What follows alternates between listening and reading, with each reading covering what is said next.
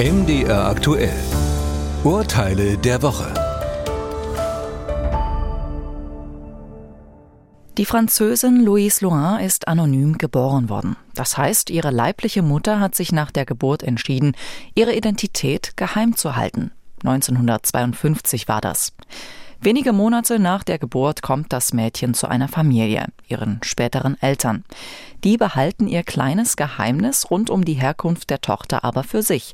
Und so erfährt Loin erst nach dem Tod ihrer Eltern im Jahr 2008, dass sie adoptiert ist.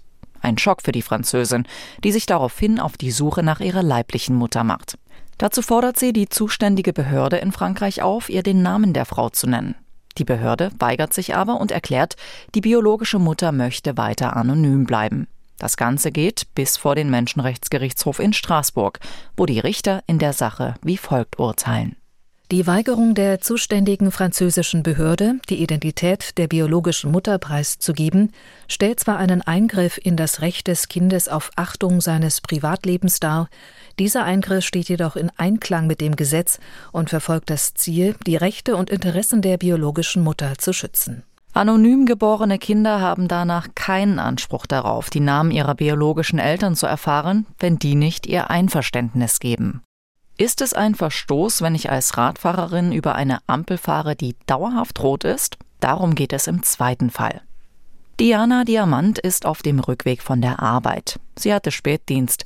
Inzwischen ist es draußen dunkel, auf den Straßen kaum noch etwas los. Trotzdem wartet sie minutenlang an einer roten Ampel. Als sie feststellt, dass die Anlage nicht reagiert, entschließt sie sich, die Straße zu überqueren.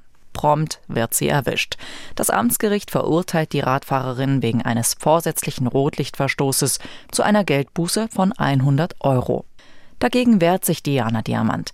Es stellt sich nämlich heraus, die Ampel war mit einer Kontaktschleife ausgerüstet, die zwar von Autos, möglicherweise aber nicht von Radfahrern ausgelöst werden kann. Und so kommt es am Oberlandesgericht Hamburg in zweiter Instanz zu dieser Entscheidung. Wenn eine Ampel durch technische Störungen dauerhaft rot zeigt, hat sie keine rechtliche Wirkung. Radfahrer sind nicht verpflichtet, in solchen Fällen abzusteigen und als Fußgänger zu agieren. Die erhöhten Sorgfaltsanforderungen, die der Betroffenen beim Überqueren der Kreuzung oblagen, wurden nach Feststellung des Gerichts eingehalten. Das Urteil des Amtsgerichts wird aufgehoben, Frau Diamant muss nichts zahlen. Zum Schluss noch ein Fall ganz nach dem Motto Wie du mir, so ich dir. Linus Liebstock liegt im Clinch mit seinem Nachbarn. Streitobjekt ist eine Hecke auf dem anliegenden Grundstück, die inzwischen so hochgewachsen ist, dass Herr Liebstock nur noch wenig Sonne auf seiner Seite sieht.